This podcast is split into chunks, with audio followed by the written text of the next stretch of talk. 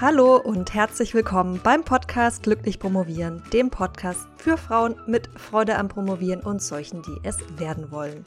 Ich bin Dr. Marlies Klamt, dein Host hier im Podcast. Und heute habe ich mal wieder ein Interview für dich dabei, und zwar mit Dr. Heik Karapetian, der zeitgleich zu einem ziemlich fordernden Vollzeitjob seine Promotion abgeschlossen hat. Ich habe Heik unter anderem gefragt, wie er es geschafft hat, eine Betreuerin zu finden, und zwar ohne Anschluss an die Uni, weil den hatte er zu Beginn der Promotion zumindest noch nicht. Ich habe ihn auch gefragt, ob er auch in der 60-Stunden-Woche, weil solche gab es in seinem Job durchaus etliche, noch Zeit für die Dis gefunden hat oder nicht. Wir haben darüber gesprochen, inwiefern die Promotion für ihn auch ein größeres finanzielles Investment bedeutet hat und wie es dazu kam, dass er teilweise mitten in der Nacht Interviews für seine Doktorarbeit geführt hat. Heik verrät uns außerdem, wie er die Dissertation in seinem Alltag untergebracht hat und zwar wirklich ganz konkret an Beispielen, wann er neben seinem Job geschafft hat, daran zu arbeiten und er gibt jede Menge nützlicher Tipps, die du dann selbst auch direkt mal ausprobieren kannst und anwenden. Bevor es jetzt mit dem Interview losgeht, aber noch eine Sache vorweg. Für mich ist es immer wichtig, im Podcast und auch allgemein ein möglichst großes Spektrum aufzuzeigen, wie die Promotion verlaufen kann und wie man auch glücklich promovieren kann.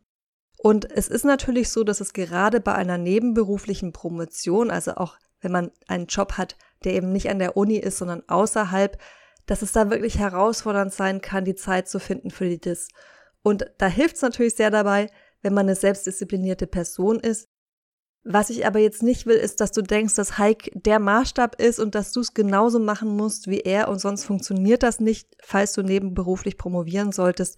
Für mich persönlich zum Beispiel wäre der Workload, den Hike da über viele Jahre gerockt hat, überhaupt nichts gewesen. Das ist was, was ich weder geschafft noch gewollt hätte. Ich finde das trotzdem bewundernswert, aber denk daran, auch ich habe meine Dissertation geschafft. Ich habe auch gleichzeitig einen Job gehabt an der Uni. Ich habe freiberuflich gearbeitet gleichzeitig und ich habe die Promotion geschafft und ich habe nicht so viele Wochenstunden runtergerissen. Also, worauf ich raus will, nimm dir einfach die Teile aus dem Interview als Inspiration, mit denen du dich gut identifizieren kannst. Aber bitte denk nicht, dass du nur erfolgreich sein kannst, wenn du auch regelmäßig 50 und 60 Stunden Wochen machst. Ja? Wichtig ist, dass du deinen eigenen Weg findest, glücklich zu promovieren. Und das kann zum Beispiel auch bedeuten, deutlich weniger zu arbeiten als so die Standard 40 Stunden Woche, von der ich im Übrigen eh nicht viel halte. Wenn du wissen willst, warum, dann hör dir mal die Episode 27 an. Dass Selbstdisziplin nicht nur was Positives ist, sondern auch durchaus so ihre Schattenseiten hat, das sieht Heik übrigens genauso. Und wenn du wissen willst, warum, dann schau dir das kurze Video an, das ich auf meiner Facebook-Seite gepostet habe. Und da siehst du dann auch mal, wie das so aussieht, wenn ich Podcast-Interviews führe. Und das ist was, was ich normalerweise mit ausgeschalteter Kamera mache, einfach damit die Verbindung stabiler ist. Aber nach dem Interview schalten wir die Kameras dann normalerweise wieder ein und die Aufzeichnung lief trotzdem noch und deshalb kannst du jetzt diesen kleinen Ausschnitt, dieses kleine Video zum Thema Selbstdisziplin anschauen. Meine Facebook-Seite findest du, indem du einfach bei Facebook nach Promotionsheldin suchst. Und natürlich setze ich dir den direkten Link auch in die Show Notes. Und wenn du dann schon mal bei Facebook bist, dann würde ich mich sehr, sehr freuen, wenn du direkt auch meine Seite likest. Jetzt aber Vorhang auf für Dr. Heik Karapetjan. Lieber Heik, ganz herzlich willkommen hier beim Podcast Glücklich Promovieren. Ich möchte dich als erstes bitten, dass du dich mal kurz vorstellst, uns erzählst, wer du bist und was du beruflich machst. Vielen Dank äh, für die Einladung zum heutigen Podcast, liebe Marlies. Also mein Name ist äh, Dr. Heik Karapetjan. Ich bin wohnhaft in äh, Höchstadt an der Aisch, das ist in der Metropolregion Nürnberg und bin äh, derzeit selbstständig.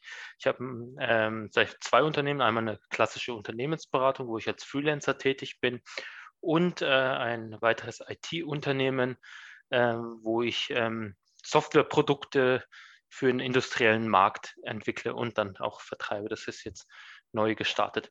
Ursprünglich bin ich geboren in Armenien. Meine Eltern sind 1992 dann nach Deutschland glücklicherweise gezogen. Da war ich zwei Jahre alt und habe dann hier die äh, schulische Laufbahn dann komplett durchlaufen, auch Studium und, äh, und ganz genau. Ja, was habe ich vor meiner Selbstständigkeit gemacht? Das habe ich nicht die ganze Zeit gemacht. Ich habe mich vor zwei Jahren selbstständig gemacht. Davor war ich immer als Fertigungsleiter in industriellen Unternehmen tätig, ähm, sowohl in einem Großkonzern als auch in einem kleinen mittelständischen Unternehmen, Automobil, auch nicht Automobil. Ein bisschen was habe ich schon in der Zwischenzeit erlebt gehabt. Das hört sich auf jeden Fall so an. Und Handballspieler warst du auch noch, ne?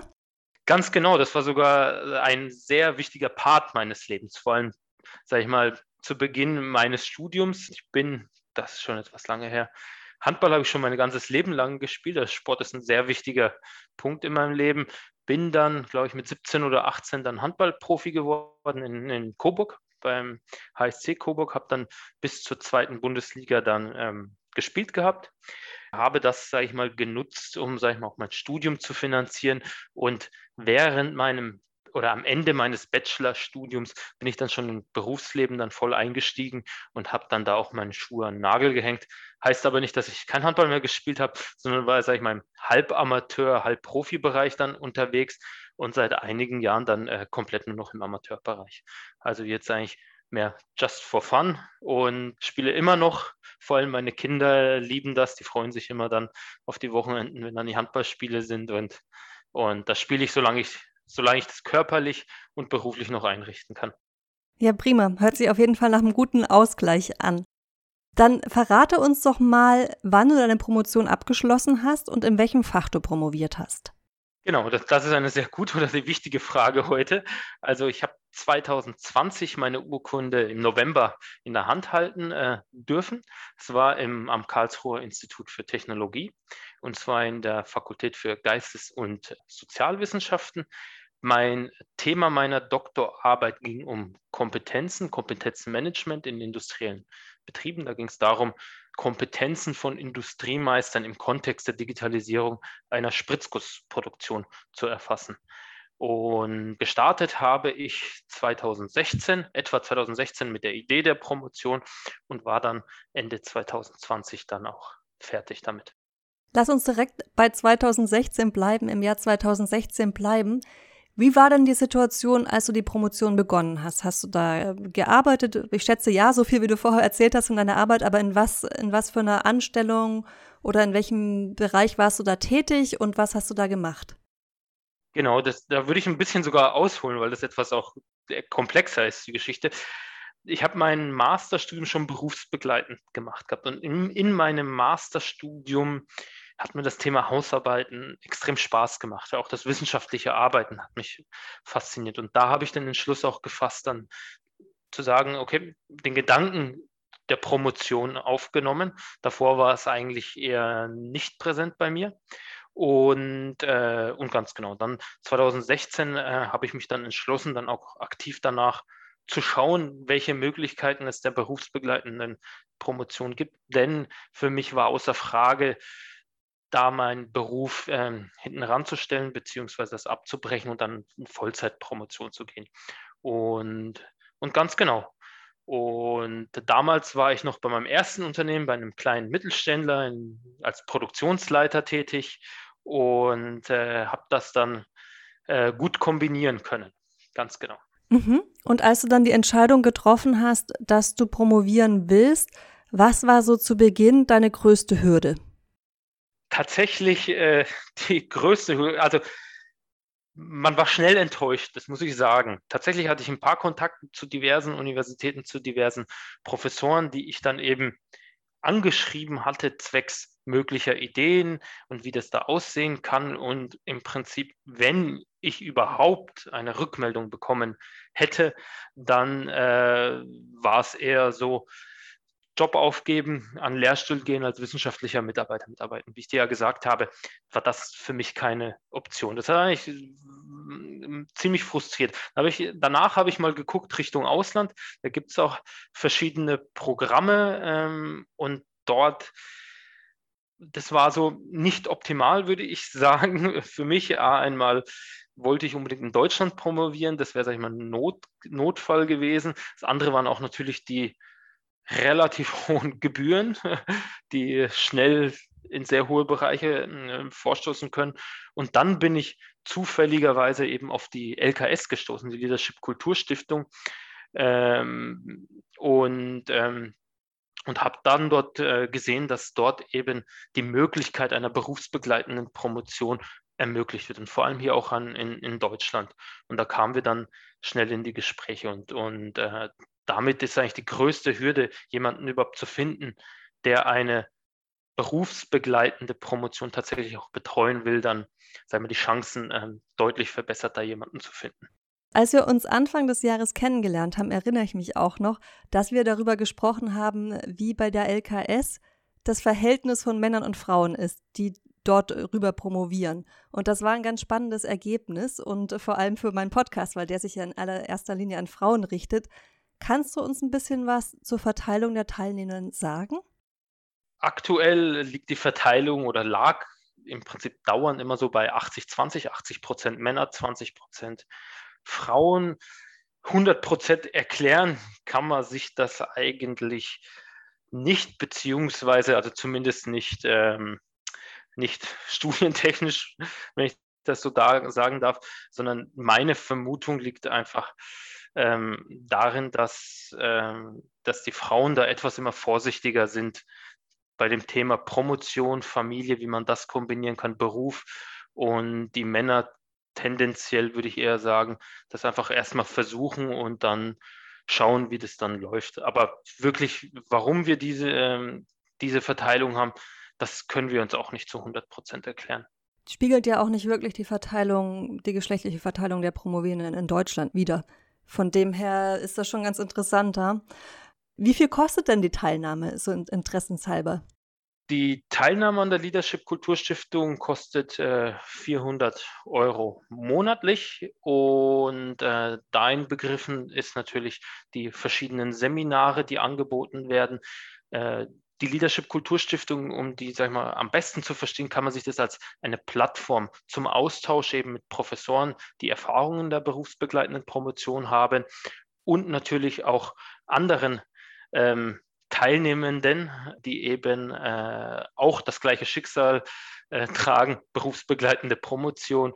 Und ich denke, das ist ganz wichtig, eben, dass da eben der Rahmen geschaffen wird, um überhaupt berufsbegleitend promovieren zu können. Denn das ist nicht so simpel. Ja, da, da sprechen wir auch gleich noch weiter drüber. Aber erst noch eine, eine kurze Nachfrage. Diese 400 Euro im Monat beziehen sich dann auf vier Jahre. Du hattest gesagt, vier Jahre hast du promoviert. Genau. Weil ich erinnere mich, dass ich die Zahl 14.000 irgendwas auf der Webseite gesehen hatte für das gesamte Studium, Promotionsstudium. Genau, das sind insgesamt 14.400, die eben drei Jahren ähm, ähm, bezahlt werden. Der Zertifikatslehrgang, so äh, nennt er sich, ähm, geht über drei Jahre, ähm, wo, sage ich mal, der Großteil der Doktorarbeit dann auch abgeschlossen werden soll. Wie lang dann insgesamt die Promotion? Man promoviert ja nicht direkt an der Leadership Kulturstiftung, sondern eben dann an der jeweiligen Universität des Betreuers oder der Betreuerin. Wir haben zwei ähm, Professorinnen seit diesem Jahr mit in unserem Professorenteam und, ähm, und ganz genau. Das ist eine berufsbegleitende Promotion ist höchst individuell. Das heißt, ähm, bei mir war es relativ schnell. Vier Jahre ist äh, wirklich sportlich. In der Regel sagen wir immer so, drei bis fünf Jahre sollten wir auslegen. Wir haben auch Promotionen gehabt an der Leadership Kulturstiftung, die zehn Jahre gedauert haben. Die Betreuung, das bedeutet jetzt nicht, dass innerhalb den drei Jahren danach nichts mehr passiert. Die Betreuung ist so, dass auch, wenn Unterstützung gebraucht wird, äh, Input gebraucht wird, auch nach den drei Jahren als äh, Leadership Kulturstiftungsalumni auch dann Unterstützung da ist. Wir haben auch verschiedene Veranstaltungen auch für unsere Alumnis und, äh, und ganz genau. Mhm. Ja, interessant. Und das ist ja auch, also 14.400 Euro muss man sich auch erstmal leisten können, auch wenn es sich über mehrere Jahre verteilt. Aus welchem beruflichen Umfeld kommen die Teilnehmenden dann meistens? In der Regel ähm, sind das äh, schon Personen, die im Berufsleben stehen. Wir haben viele äh, Führungskräfte bei uns, äh, die eben äh, nochmal, sage ich mal, einen Schritt weitergehen wollen und promovieren wollen. Wir haben einige ähm, Teilnehmende, die, sage ich mal, auch in einem fortgeschrittenen Lebensalter sind, die, sage ich mal, sich nochmal selbst verwirklichen wollen. Das heißt, das gar nicht mal beruflich nutzend machen wollen, den Doktortitel, sondern für sich selber machen wollen. Ich möchte mit dir jetzt gerne noch ein bisschen mehr über deinen ganz konkreten Promotionsalltag sprechen, so wie er damals war. Und du hast ja schon gesagt, du warst die ganze Zeit, während du promoviert hast, auch Vollzeit, richtig, berufstätig? Genau. Wie sah denn dein Alltag da so aus? Also mein Alltag äh, sah so aus, dass ich sehr früh das Arbeiten angefangen habe, so etwa um sechs bis sieben Uhr. Bin dann äh, auf die Arbeit gegangen, habe dort dann gearbeitet. In der Mittagspause, die meistens immer so etwa eine Stunde war, habe ich tatsächlich nicht immer, aber meistens die Mittagspause genutzt, um beispielsweise für die Literaturrecherche oder vielleicht ein Artikel, der interessant sein könnte für meine Doktorarbeit, die schon mal rausgesucht, vielleicht diverse Teilbereiche äh, herausgearbeitet. In einer Stunde kann man schon was machen, auch nicht so viel. Die habe ich dann meistens nach Feierabend, das war 17, 18 Uhr, habe ich die dann, sage ich mal, dann versucht qualitativ zu verwerten, das, was ich mittags herausgearbeitet habe. Ich habe in der Regel immer von Montag bis Freitag drei Abende etwa so eineinhalb Stunden bis zwei Stunden noch zusätzlich dann an der Doktorarbeit verbracht, habe aber hauptsächlich die Doktorarbeit dann an den Wochenenden auch gemacht, Samstag, Sonntag.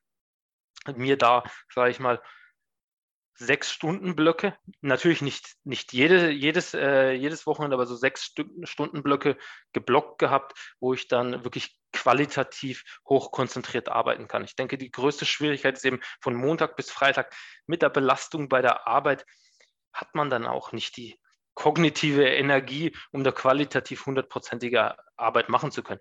Aber nichtsdestotrotz gibt es ja bei einer Promotion auch viele organisatorische Themen, Literaturrecherche und so weiter, die man sehr gut auch in die, in die Arbeitswoche auch reinpacken kann. Ein Tipp, den ich immer jedem gebe, der an so einem Projekt arbeitet oder, oder an einer Promotion, ist, das so zu verstehen, dass das ein Marathon ist und kein Sprint. Das heißt, einem ist nicht geholfen, jetzt zwei Wochen Vollgas zu geben und dann einen Monat das liegen zu lassen, sondern wirklich einfach kontinuierlich an der Doktorarbeit zu arbeiten. Ich kam wirklich sehr gut aus mit 10 bis 15 Stunden Gesamtarbeitsaufwand pro Woche über die, sage ich mal, drei Jahre. Ähm, das letzte Jahr ist sehr viel Warten auf verschiedene Termine, Gutachten und so weiter. Aber über drei Jahre, 10 bis 15 Stunden kontinuierliche Arbeit kam ich sehr gut voran.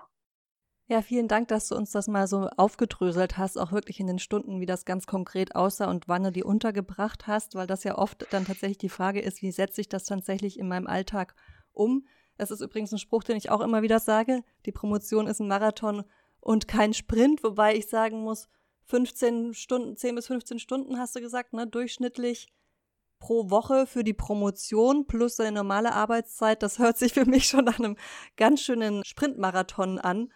Das ist ja schon ein ganz schöner Workload. Wie viele Stunden hast du denn in der Zeit für deinen Job aufgewendet pro Woche in etwa? Das war höchst unterschiedlich. mal waren es 30 Stunden, mal bei schwierigen Wochen 60 Stunden. Ähm, das ist äh, je nach äh, Arbeitsbelastung oder je nach Themen, die auf der Arbeit gerade angefallen sind, dann, dann eben höchst unterschiedlich äh, gewesen. Tatsächlich war das wirklich kein einfacher Zeitraum. Was viele machen, was ich auch bei unseren Teilnehmenden an der Leadership-Kultur sehe, dass die das Ganze mit dem Arbeitgeber absprechen und sich da ein oder vielleicht sogar zwei Tage die Woche dann eben rausverhandeln, wo sie dann eben Zeit bekommen für die Produktion. Das macht tatsächlich sage ich mal, für die meisten Sinn. Das, wie ich es gemacht habe, würde ich nicht immer 100% so empfehlen. Das funktioniert auch wirklich nur, wenn Arbeitgeber auch mitspielt, wenn die eigene Familie auch äh, mitspielt. Das ist auch ein Tipp, den ich jedem ähm, gerne an die Hand gebe. Da muss der Mann oder die Frau oder die Geschwister, wer auch immer da jetzt da im engen Kreis ist, da auch tatsächlich auch, auch mitmachen und auch einen unterstützen. Ansonsten wird es tatsächlich schwierig. Meine jetzige Frau, damals noch Freundin während der Promotion, hat mir da auch immer den, den Rücken frei gehalten. Ich habe sie überzeugt gehabt, dass sie ein Masterstudium in der Zeit anfängt. Damit sie auch was zu tun hat. Ganz genau. Und tatsächlich, das hat gut funktioniert. Äh, wir haben dann zusammen gelernt und ganz genau, da konnten wir es ganz gut ähm, dann kombinieren. Aber Kinder hattet ihr noch keine zu dem Zeitpunkt? Da hatten wir keine äh, Kinder. Die Kinder kamen dann erst später. Wir haben jetzt zwei Kinder. Ähm, mein Sohnemann, der Felix, der ist jetzt knapp über drei, der kam 2019 im März auf die Welt. Da war ich in den finalen Zügen der Doktorarbeit. Und, äh, und ganz genau. Und da hat mir auch meine Frau noch die, sag ich mal, die letzten Stunden auch noch die Rücken, den Rücken freigehalten, um äh, an der Doktorarbeit äh, dann ähm, zu arbeiten. Das ist nicht meine Empfehlung, wirklich die Familie mit ins Boot holen. Ich habe es äh, auch, ich habe zwei Brüder noch, wo ich eine sehr enge Beziehung habe und äh, für die war immer so, der Heik macht seinen Doktor und der braucht die Kapazitäten dafür und wir unterstützen auch dabei, dass er die Kapazitäten dann hat. Dass eben zu der Arbeit und zur Doktorarbeit möglichst noch wenig außenrum anfällt. Ja, ja, stimme ich dir total zu. Ähm, schön, dass du da so ein unterstützendes Umfeld hattest. Ich muss jetzt doch nochmal nachfragen, weil es mich einfach interessiert. In so einer 60-Stunden-Woche für, dein, für deinen Job, hast du da auch noch was für die Dissertation gemacht? Tatsächlich habe ich was gemacht, aber dann in eben in so einer Woche dann keine 15 Stunden mehr, äh, sondern eher weniger, weil tatsächlich ich das für mich gesehen habe, wenn ich trotzdem kontinuierlich, seien es auch 20 Minuten am Tag, Gedanken für meine Doktorarbeit aufgebaut habe, dann habe ich nach einer Woche war ich schnell wieder drin in den wichtigen in den Themen, wo ich richtig qualitativ arbeite. Ich habe das nur ein einziges Mal gehabt, wo ich tatsächlich mal eine Woche gar nichts gemacht habe. Und dann habe ich gemerkt gehabt, habe ich mindestens ein, zwei Tage wieder gebraucht gehabt, um wieder reinzukommen, in das ganze Lernen, mich wieder reinzudenken und so weiter. Und wenn man das sehr oft solche langen Pausen hat, dann verliert man Zeit oder wichtige Ressourcen zum Wiederreinarbeiten. Und das kumuliert eben auf die drei bis fünf Jahre, ist, glaube ich, nicht so gut. Deswegen auch mein Tipp, wenn es nur fünf Minuten sind oder wenn es nur ein Satz ist, den ich an diesem Tag schreibe, täglich schreiben. Ein Satz. Das reicht schon. Und das doch schon kumuliert, bringt schon einigen, äh, einigen was. Solange man auch gedanklich auch immer, immer im Thema bleibt. Ja, ich empfehle immer 15 Minuten am Tag. Ich nenne das die 15-Minuten-Regel, kontinuierlich zu machen, um drin zu bleiben. Ein, zwei Tage, um wieder reinzukommen. Ich finde, das geht ja noch. Aus eigener Erfahrung und aus Erfahrung der Zusammenarbeit mit Promovierenden kann das auch manchmal Wochen dauern, bis man wieder richtig an dem Punkt anknüpft, wo man mal aufgehört hat, wenn die Lücke dann zu lange wird. Wie ist es dir denn physisch, psychisch, gesundheitlich, emotional in dieser Zeit ergangen, als du wirklich so viel gearbeitet hast? Hm, da gab es natürlich auch Höhen und Tiefen. So ist es nicht sowohl äh, bei der Doktorarbeit als auch im, im Beruf. Und, und ganz genau, sag ich mal, das Schwierigste war bei mir damals die Empirie. Ich habe Beobachtungen und Experteninterviews durchgeführt. Und äh, das habe ich innerhalb von drei bis vier Monaten durchgeführt. Und da war es physisch extrem, weil ich beispielsweise einen extremen Tag, das würde ich auch wieder niemandem empfehlen, ich bin 4 Uhr früh auf die Arbeit gefahren, habe von 4 bis 7 Uhr Beobachtungen, Interviews durchgeführt, dann von 7 bis 18 Uhr gearbeitet und dann von 18 bis 21 Uhr nochmal Interviews und Experteninterviews durchgeführt. Das habe ich mal ein paar Tage so durchgezogen und da war ich aber auch dann physisch und geistig äh, auch am, am Ende. Und da brauche ich auch die Erholungszeit. Ich muss sagen, jetzt im Nachgang würde ich es etwas anders machen. Ich würde das tatsächlich etwas entschlacken und über einen größeren Zeitraum machen, denn das ist kein Sprint, es ist ein Marathon und äh, wenn man sprintet, dann, geht, dann kann einem die Puste ausgehen. Und das ist auch die größte Gefahr bei so einer Doktorarbeit, dass man sich vielleicht mal an gewissen Stellen auch mal übernimmt und das dann auch gefährlich sein kann. Wen hast du denn um 4 Uhr morgens interviewt oder saßen die Leute im Ausland? Dreischichtbetrieb, Produktion mit Industriemeistern. Ich hätte auch nachts meine Interviews in Bochum, die ich auch teilweise auch gemacht habe, weil ich auch verschiedene Schichten interviewt und beobachtet habe um, sage ich mal, die Differenz auch zwischen den Schichten erfassen zu können. Hast du jemals dran gedacht, abzubrechen? Tatsächlich ähm, nicht direkt, würde ich sagen. Also die, ich muss sagen, der Start war so wirklich das Schwierigste. Das Thema wissenschaftliches Arbeit. Das hat mich, da bin ich wie so gegen eine Wand gelaufen, wo ich dann auch zeitweise auch gedacht habe, bin ich zu doof? Verstehe ich das nicht? Und da war so tatsächlich so, so ein ernüchterndes Gefühl, das ist tatsächlich echt eine Wahnsinnsherausforderung.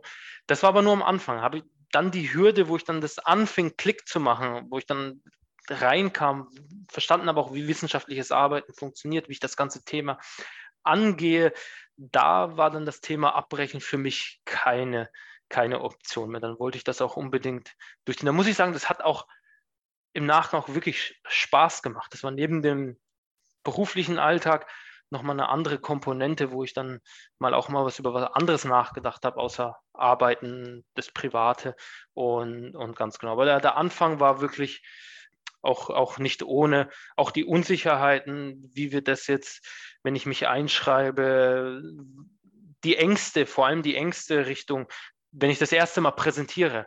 Wissenschaftlich präsentieren ist was ganz anderes wie jetzt im Berufsalltag, wenn ich präsentiere, wenn ich was verkaufen möchte da habe ich auch Lehrgeld mehr als genug bezahlt. Und da hat man auch wirklich, haben auch viele Teilnehmende, mit vielen Teilnehmern habe ich gesprochen, haben viele auch Ängste, wirklich dann das zu präsentieren, was sie sich gedacht haben. Und das, was man präsentiert, vor allem zu Beginn, wird halt das eine oder andere Mal zerrissen. Das ist völlig normal, das ist sogar gut, da bekommt man ja weiteren Input. Und nach den anfänglichen unsicheren Schritten hat sich dann ergeben und dann gab es wirklich eigentlich keine Option mehr für mich, das abzubrechen. Das ist schön, weil oft kommen ja diese Abbruchsgedanken eher Richtung Mitte, Ende der Promotion, wenn man irgendwie feststeckt oder denkt, ach, jetzt sitze ich schon so lange dran und irgendwie ergibt es keinen Sinn mehr. Aber schön, dass du das schon am Anfang hinter dich gebracht hast und dann keine Zweifel mehr hattest. Du hast schon eine Sache erwähnt, und zwar, dass du im Rückblick deine Promotion eher über einen längeren Zeitraum ausgedehnt hättest und nicht ganz so straff durchgezogen. Gibt es noch was anderes in Bezug auf die Promotion, was du jetzt aus deiner heutigen Perspektive anders machen würdest oder anders gerne anders gemacht hättest? Tatsächlich eben, wie du es völlig richtig gesagt hättest, mir vielleicht noch ein halbes Jahr Jahr mehr Zeit lassen, also vor allem auch Richtung Empirie, weil das tatsächlich diese drei Monate oder vier Monate, ich kann mich auch nicht mal 100 Prozent daran erinnern, man verdrängt es auch tatsächlich schnell, das Thema Promotion, nachdem man den Titel hat, da das wirklich etwas zu strecken und wirklich nicht als, als Sprint zu sehen. Ich bin so einer, ich möchte gern vieles schnell hinter mir haben, aber das wirklich auch als Marathon zu sehen und sich auch, auch die ähm, Zeit zu lassen, denn am Ende ist entscheidend nicht nur die Promotion, nicht nur das Berufliche, nicht nur das Private, sondern eben die Balance aus allen drei. Und die muss jeder für sich selber entscheiden und diese Balance ähm, wahren. Sobald man in eine Richtung abdriftet, leiden die anderen beiden. Und das sind so, ehrlich gesagt, die Punkte, wo ich auch jetzt mitbekomme, denn ich arbeite ehrenamtlich äh, bei der Leadership Kultur Stiftung mit, warum Leute abbrechen. Eben weil diese Balance sich oft während der Promotion eben in eine Richtung äh, verschiebt. Mal ganz generell ist es ja auch nicht so schlimm, was länger zu machen, wenn es dir Spaß macht. Du hattest gesagt, dir hat die Promotion zumindest über weite Strecken Spaß gemacht und du hast auch uns am Anfang verraten, was deine Motivation war zu promovieren, nämlich dass du das wissenschaftliche Arbeiten gerne magst. Und das ist ja eine der besten Motivationen mit. Gibt es denn, abgesehen davon, dass dir das Ganze Spaß gemacht hat und dir das wissenschaftliche Arbeiten liegt, gab es denn noch weitere, hm, wie soll ich sagen, weitere Vorteile, die dir aus der Doktorarbeit erwachsen sind? Hat der Doktortitel oder auch die Promotion dir neue berufliche Perspektiven eröffnet oder irgendwelche anderen Türen geöffnet? In der Tat, in der Tat, das ist sogar ein sehr, sehr wichtiger Punkt. Innerhalb diesem Zeitraum der Promotion, diesen drei bis fünf Jahren oder auch länger, verändert dann man sich extrem auch durch die, ähm, durch die Promotion. Man kriegt, sage ich mal, man geht durch die Welt etwas analytischer und auch etwas kritischer. Man stellt, hinterfragt diverse, diverse Themen, Aussagen, ähm, anders, man hat eine andere Perspektive zu vielen, äh, vielen verschiedenen Themen. Und beruflich für mich war es eigentlich unvorstellbar, dass ich aus dem Angestelltenverhältnis, aus der Industriekarriere, die ich mir schon vorgemalt habe, rauskomme und es hat sich auch durch Corona alles über den Haufen geworfen. Mittlerweile kann ich mir das, also nicht kann ich mir vorstellen, sondern ich strebe auch eine Professur äh, mittel- und langfristig an. Das wäre für mich vor der Promotion äh, unvorstellbar gewesen, auch das Thema Selbstständigkeit. ist ein Thema, da hilft der Doktortitel, eröffnet dir andere Projekte, ähm, andere Möglichkeiten auch äh, in Unternehmen, sage ich mal, Richtung äh, strategisches Management und solche Themen. Dann wird, sage ich mal, öffnet sich eine komplett neue Welt, die man davor vielleicht gar nicht gesehen hat. Mhm, super spannend. Da darf ich fragen, ob du Arbeiterkind bist, also ob deine Eltern nicht studiert haben? Tatsächlich haben beide meine Eltern studiert, aber nicht in Deutschland, in, in Armenien. In Armenien ist das Thema Bildung extrem wichtig. Die Eltern, das ist, glaube ich, die Kultur in der ganzen Region, die wollen das Maximum ihrer Kinder und die drängen die dann auch schulisch immer gut zu sein. Und tatsächlich äh, hatten meine Eltern sind, was man auch erwähnen muss, äh, bei einem Autounfall 2002 ums Leben gekommen. Damals war ich 14 Jahre alt und das Thema Schule war für meine Eltern sehr wichtig. Für später dann studieren und so weiter, da war man ja noch nicht so weit sich darüber Gedanken zu machen. Aber das Thema Schule, Bildung waren meinen Eltern tatsächlich auch wichtig. Ich habe deshalb auch nachgefragt, weil das ja eher ungewöhnlich ist, dass man dass man die Professur am Anfang sich noch gar nicht vorstellen kann und du dann an der Doktorarbeit so viel Spaß hattest, dass du sagst, ah ja, jetzt kann ich mir auch vorstellen, an der Uni oder an der Hochschule zu arbeiten, weil ich kenne oft den umgekehrten Fall, dass die Leute eher sagen, ja, ich könnte mir vorstellen, eine Professur zu haben nach der Doktor, nachdem ich promoviert habe und dann aber sagen, ach, mir liegt das Unisystem gar nicht so, ich verabschiede mich von dem Gedanken wieder jetzt, wo ich es besser kenne. Aber dass es bei dir umgekehrt war, interessant und äh, herzliches Beileid, dass deine Eltern so früh gestorben sind, dass, ähm, dass du denen das jetzt leider nicht mehr mitteilen konntest, dass du sogar den Doktor vor dem Namen führen darfst. Ja, tatsächlich äh, bin ich, glaube ich, der Erste in meinem Familienstamm, äh, der tatsächlich einen Doktortitel hat. Deswegen ist da, kann man, glaube ich, auch schon stolz sein. Auch jeder, der das dann tatsächlich geschafft hat, kann sehr stolz drauf sein, denn das ist wirklich ein, ein kleines Lebenswerk, was man da auf die Beine stellt und wirklich ein großes Projekt. Und äh, da kann jeder wirklich sehr stolz sein auf sich. Hast du uns zum Abschluss noch einen Rat, also uns, mir und den Hörerinnen vor allem, die den Podcast hören, vor allem für alle, ich denke an alle, die dir nebenberuflich promovieren, die in einer ähnlichen Ausgangssituation sind, wie du das damals warst, was sie machen können, damit die Promotion glücklicher verläuft, besser verläuft? Ja, ich habe einen äh, wichtigen Tipp. Und zwar sich die Ressourcen gut einzuplanen und die Familie wirklich mit ins Boot zu holen, sein, sein Freundeskreis und so weiter, da das wirklich so eine Promotion viele Ressourcen verschlingt und äh, das wirklich vorab gut geplant wird. Und das andere ist, keine Angst zu haben vor einer berufsbegleitenden Promotion. Es gibt viele, die das auch, auch machen. Es ist eine schwere Aufgabe, aber sie ist machbar. Sie ist tatsächlich machbar. Und zwar aber auch nicht nur alleine, sondern eben im Team, im Zusammenspiel mit Beruf, Familie, Freunde und ganz genau. Lieber Heik, vielen Dank für diese ermutigenden Worte zum Schluss und dafür, dass du dir heute die Zeit für dieses Interview genommen hast. Vielen Dank von mir, das hat unheimlich Spaß gemacht und äh, vielen Dank nochmal. Das war das Interview mit Dr. Heik Karapetian. Ich hoffe, du konntest einiges für dich mitnehmen und ich habe es ja vorab schon gesagt, das war Heikes Weg. Deiner kann ganz anders aussehen, gerade auch was den Workload angeht. Ich persönlich lege zum Beispiel den Fokus darauf, dass ich möglichst viel in wenig Zeit schaffe und mich auf die Dinge konzentriere, die einfach wirklich wichtig sind und mich voranbringen.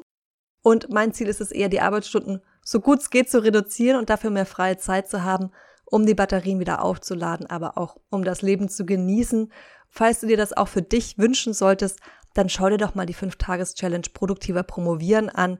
Die verlinke ich dir auch in den Show Notes. Und denk daran, dass du dir auf der Promotionsheldin Facebook-Seite noch ein kurzes Video anschauen kannst, wo Heik und ich über das Thema Selbstdisziplin sprechen und kommentiere gerne auch, welche von Heikes Aussagen hier im Interview bei dir den größten Aha-Effekt ausgelöst haben oder wo du vielleicht sagst, oh, da habe ich mich total wiedererkannt oder da möchte ich vielleicht was ganz anders machen als er, ja, oder auch da habe ich erkannt, was ich unbedingt beibehalten will. Kommentier das sehr gerne und vergiss nicht, wenn du dann schon mal auf Facebook bist, dann like auch direkt meine Promotionsheldin-Seite. Vielen lieben Dank dafür. Das war's von mir für heute. Ich wünsche dir freudiges Promovieren. Egal, ob du nebenberuflich promovierst, an der Uni arbeitest oder ein Vollzeitstipendium hast. Deine Malis.